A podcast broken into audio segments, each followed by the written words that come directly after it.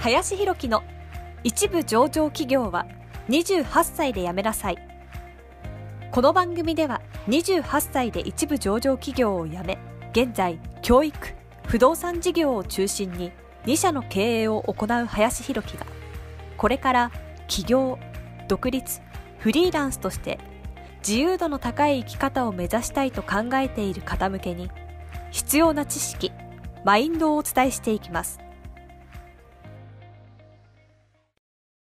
こんにちは、林です。えー本日はですね、まあ、おすすめホテルとして、えーベネッセハウスというですね、ホテルを紹介させていただこうかなと思います。こちらのホテルはですね、直島というね、まあ、島で、えーにある、まあ、ホテルになりますということで、まあ、以前もですね、まあ、直島のね、紹介をさせていただいた時も少しちらっとね、紹介したかもしれないんですけれども、まあ、ベネッセハウスというね、あの、まあ、これもですね、まあ、前回、えー瀬戸内リトリートに続き安藤忠夫さんのね、建築されてるホテルにえーなるんですけれども、まあ、瀬戸内リトリートよりもね、より、まあ、ちょっと古いのかな、ベネッセハウスの方が。なんですけれども、直島といえばベネッセハウスというね、感じだったりもするので、すごくその美術館と連動しているホテルになるので、すごい美術作品もね、一緒にこう見れるという点では非常にいいね、あの雰囲気が醸し出されてるなというふうに思います。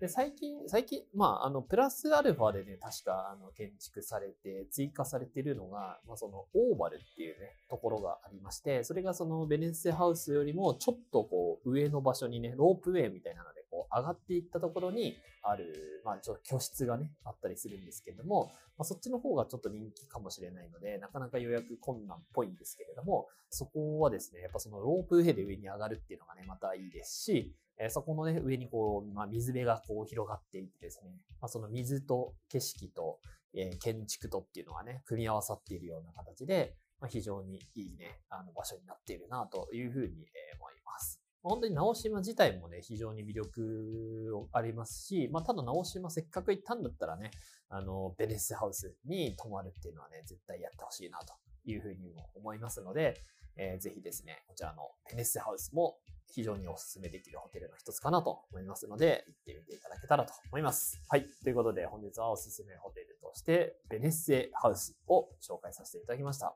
本日もありがとうございました。本日の番組はいかがでしたでしょうか？この番組では林博樹への質問を受け付けております。ご質問はツイッターにて林博樹とローマ字で検索していただきツイッターのダイレクトメッセージにてご質問いただけたらと思います。たくさんのご応募お待ちしております。